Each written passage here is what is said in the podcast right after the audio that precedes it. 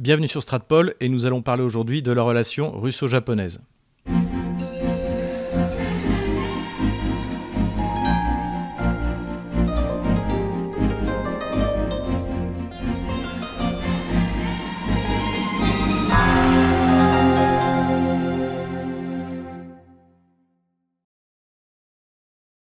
Nous avions laissé à la fin de notre première partie la relation russo-japonaise après la guerre russo-japonaise de 1905 et le traité de Portsmouth. Ce traité avait entériné la défaite militaire russe et avait donné au Japon la position de puissance dominante en Mandchourie, en contrôlant notamment le port de Port Arthur et la voie ferrée qui avait été construite par les Russes et qui reliait Port Arthur au Transsibérien.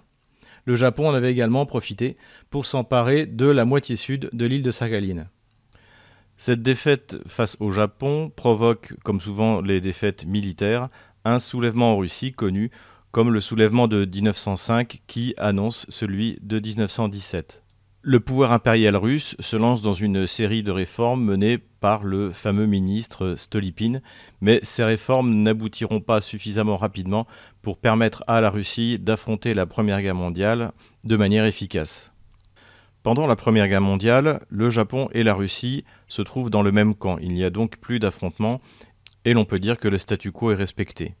Cette trêve en quelque sorte entre le Japon et la Russie va être de courte durée puisqu'à partir de 1918, le Japon prend la tête de l'opération militaire qui est commanditée par le président Wilson et qui doit débarquer à Vladivostok pour essayer de soutenir les forces blanches contre-révolutionnaires face aux bolcheviks qui progressent en Sibérie. Pour ceux que le sujet intéresse, c'est raconté dans ce livre de Dominique Vénère qui est assez connu, Les Blancs et les Rouges. Quelques pages sont consacrées à cette opération. À la demande des Alliés, ce sont les Japonais qui fournissent l'essentiel du contingent qui se montra jusqu'à 70 000 hommes, tandis que le contingent américain était dix fois moins nombreux.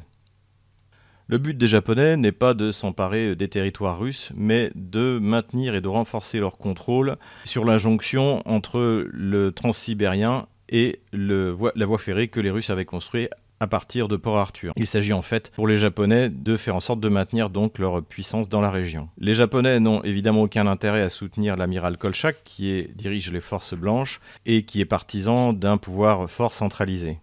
Les Japonais au contraire soutiennent les chefs blancs qui sont à la fois dans la région des aventuriers et des guerriers courageux mais indisciplinés.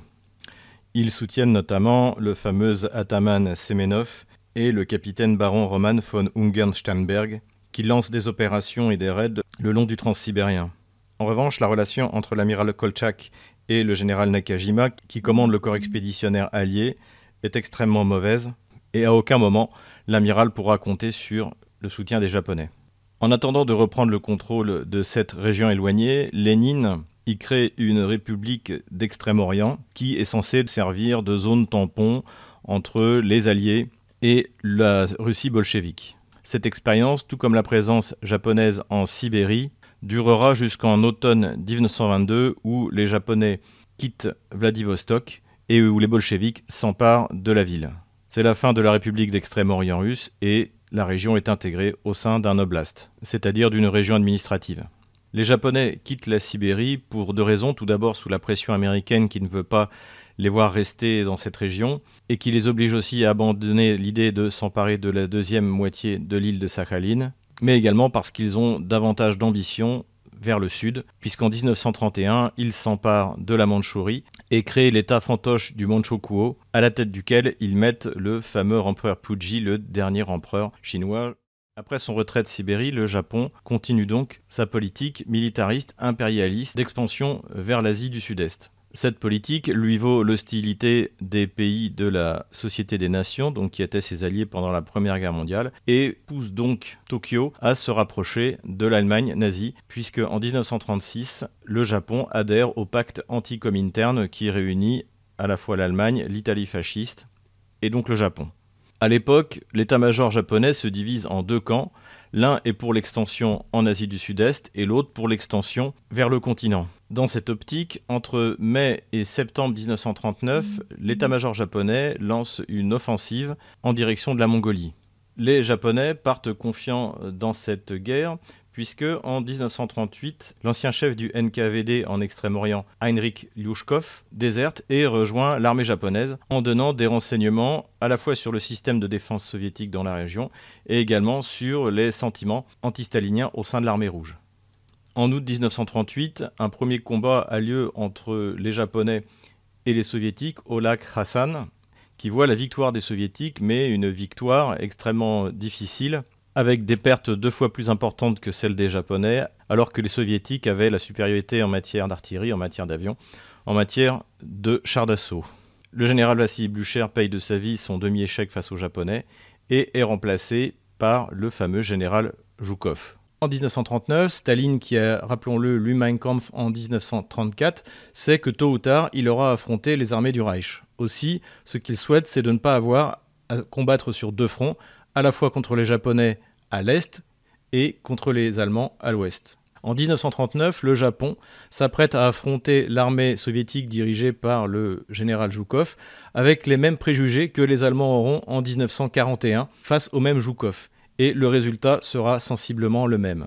Face à la tentative japonaise de sortir la Mongolie de l'orbite soviétique, le général Zhukov commence à mettre en œuvre la nouvelle doctrine de combat et d'utilisation des chars soviétiques qui a été pensée dans les années 20 par euh, les fameux euh, euh, Mikhail Tukhachevsky ou Vladimir Triandofilov. Début juillet 1939, le général Komatsubara, qui dispose d'environ 38 000 hommes, inflige une sévère défaite à l'armée mongole. Les Japonais conservent l'initiative face aux Soviétiques pendant tout le mois de juillet, même si ces derniers réussissent à tenir globalement leur position. En revanche, à partir d'août 1939, Zhukov lance une offensive qui va renverser l'armée japonaise. C'est la fameuse bataille de Gol qui a lieu en septembre et qui voit la victoire totale de l'armée soviétique. À Ulaanbaatar en Mongolie, on peut voir encore la statue du maréchal Zhukov, le vainqueur de Gol. Pour ceux qui veulent creuser cet épisode peu connu de la Deuxième Guerre mondiale, donc de la défaite des Japonais à Gol face au futur maréchal Zhukov. Je leur recommande le Zhukov de Jean Lopez, donc, qui est édité chez Perrin, L'homme qui a vaincu Hitler. Cette victoire soviétique a plusieurs conséquences extrêmement importantes. Tout d'abord, l'armée qui occupe la Mandchourie, qui est l'armée du Kwantung, a perdu face aux soviétiques alors qu'elle était certaine de l'emporter dans une bataille éclair. Le résultat est que désormais, l'état-major japonais va privilégier le déploiement de ses forces en Asie du Sud-Est et se préparer à affronter les États-Unis qui lui imposent un blocus depuis la guerre contre la Chine. Le plus important est que Staline sait désormais qu'il n'aura pas à affronter une guerre sur deux fronts. En effet, l'Union soviétique et le Japon finissent par signer un pacte de neutralité le 13 avril 1941. Par la suite, les services de renseignement soviétiques au Japon, notamment le fameux espions orgueux permettront à Staline de savoir que le Japon ne se prépare pas à une attaque de revers après le 21 juin 1941 et l'attaque allemande contre l'Union soviétique. Une autre raison qui a dissuadé les Japonais de lancer une attaque contre l'Union soviétique est le fait qu'Adolf Hitler n'ait pas pris la peine de prévenir les Japonais du déclenchement de l'opération Barbarossa. C'est en février 1945, à Yalta, que Staline s'engage à lancer une offensive contre le Japon aussitôt que l'Allemagne aura capitulé. Jusqu'en mai 1945, l'armée rouge se bat exclusivement contre l'armée allemande.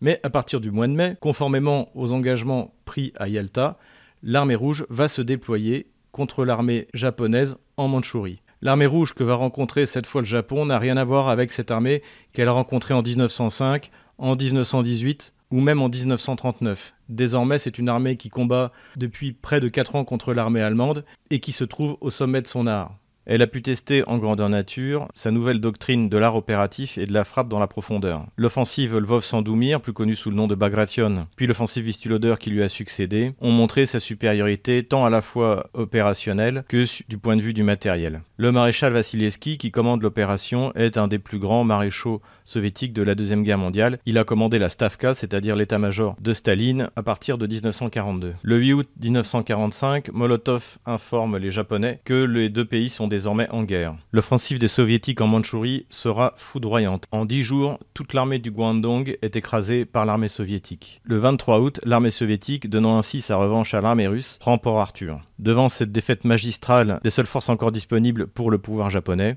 dès le 15 août, l'empereur Hirohito annonce la capitulation du Japon. Il redoute désormais que l'Union soviétique tente d'occuper l'île d'Hokkaido. Aujourd'hui, la plupart des historiens considèrent que c'est davantage l'opération soviétique en Mandchourie et la perte de l'armée du Kwandong qui a décidé le Japon à la capitulation plutôt que les deux bombardements atomiques d'Hiroshima et Nagasaki. Les archives ont en effet démontré que les militaires japonais étaient prêts à voir sacrifier les villes japonaises sur le modèle du bombardement de Tokyo qui, bien qu'il n'ait pas été atomique, avait réduit la ville en cendres. C'est la perte des dernières forces japonaises disponibles en Mandchourie qui a précipité la défaite japonaise. Notons que cette opération de l'armée rouge en Mandchourie est peu connue euh, en Occident. Il y a cependant un, historien français qui s'est intéressé à cette bataille dans un livre euh, fort bien nommé qui s'appelle La Mandchourie oubliée. C'est Jacques Sapir qui a fait une analyse euh, très fournie de la situation et qui aurait mieux fait de continuer dans ce domaine plutôt que de vouloir devenir subitement un spécialiste des maladies infectieuses et des vaccins. Grâce à cette victoire, Staline récupère la totalité des îles Kouril, ainsi que le sud de l'île de Sakhalin. Cependant, Staline espère que le Japon basculera du côté du camp socialiste et n'exige pas immédiatement de la part du Japon l'abandon définitif, dans le cadre d'un traité de paix, des îles Kouril du Sud. C'est une erreur de Staline puisqu'il est évident qu'en 1945, le Japon aurait signé ce que voulaient les soviétiques. En décembre 1949 se tiendront les procès de Khabarovsk qui visent à punir les exactions des Japonais en Mandchourie. Malheureusement, l'unité 731, qui était une unité de recherche bactériologique qui avait fait des expériences sur les êtres humains, sur la population chinoise, ainsi que sur des prisonniers soviétiques, les dirigeants de ces unités échapperont au jugement, notamment Shiro Ishii qui a obtenu l'immunité du général MacArthur en échange de la remise des travaux de cette unité aux spécialistes de Washington. Avec le début de la guerre froide, le Japon se retrouve dans le camp occidental et devient l'allié majeur des États-Unis dans la région, ainsi que la première puissance économique. Durant la guerre froide, le Japon se trouve face à deux puissances communistes, à la fois l'URSS et bien sûr la Chine maoïste. Le Parti communiste japonais, qui comme le Parti communiste français est contrôlé par Moscou, représente une force significative, mais qui n'aura jamais la taille critique pour influencer la politique japonaise. À la fin de la guerre froide, son influence tourne autour de 10% des électeurs japonais. Au début des années 70 et jusqu'à la fin des années 80, le Japon sera secoué par des attentats de groupes d'extrême gauche sur le modèle de ce qu'on voit en Allemagne comme la Rote Fraktion ou les Brigades rouges italiennes. L'armée rouge japonaise est sur une ligne internationaliste et sur le territoire japonais s'attaque essentiellement à la présence militaire américaine puisque depuis 1947 les Américains ont installé au Japon le Far East Command et plusieurs bases et installations américaines se trouvent au Japon. Les effectifs américains y sont estimés à 50 000 hommes. Malgré la fin de la guerre froide, les Américains ont maintenu leur base au Japon, même si cela y est extrêmement impopulaire.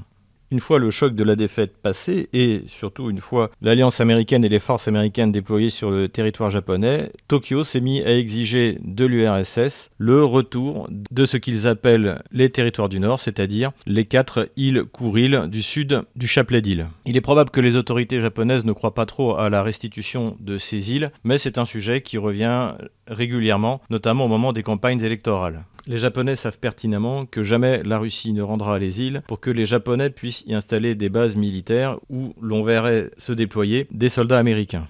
Au début des années 90, profitant de l'anarchie qui règne en Russie, profitant du fait que les affaires étrangères sont dirigées par le fameux Kozirev, qui est un véritable traître à la Russie, qu'on surnomme d'ailleurs Monsieur Da dans les chancelleries et en Russie, le Japon espère un moment pouvoir remettre la main sur une partie des îles Kouril, sur ces fameux territoires du Nord. Le départ de Kozirev et la reprise en main de la Russie d'abord par Yevgeny Primakov puis par Vladimir Poutine a largement éloigné cette perspective pour Tokyo. La situation internationale pour le Japon a bien changé. Suite aux réformes lancées par Deng Xiaoping en 1979, la Chine est devenue aujourd'hui la première puissance économique, non seulement asiatique, mais mondiale. Le Japon a donc perdu sa prééminence économique et industrielle qui était la sienne dans la région jusque dans les années 2000. À côté de cela, le Japon, qui reste toujours une puissance économique significative, a un gros problème de ressources énergétiques et de matières premières. En outre, la Russie vient de décider de lancer une grande campagne de développement de son extrême-orient russe avec plusieurs projets dans lesquels le Japon pourrait très bien investir, y compris des projets énergétiques. En conclusion, on peut dire que jusqu'à présent, la Russie et le Japon n'ont toujours pas signé de traité de paix, mais que finalement les relations sont plutôt bonnes et que Vladimir Poutine propose désormais un développement économique conjoint de la région des îles Kouril et que le Japon ferait bien d'accepter cette proposition dans la mesure où l'appui de la Russie face à son grand rival qu'est la Chine pourrait être une bonne chose pour apaiser la relation entre les deux puissances asiatiques. J'espère que cette vidéo vous a plu, mettez un pouce bleu, faites un commentaire, abonnez-vous à notre chaîne et faites un don. Les coordonnées de nos comptes sont en description de cette vidéo.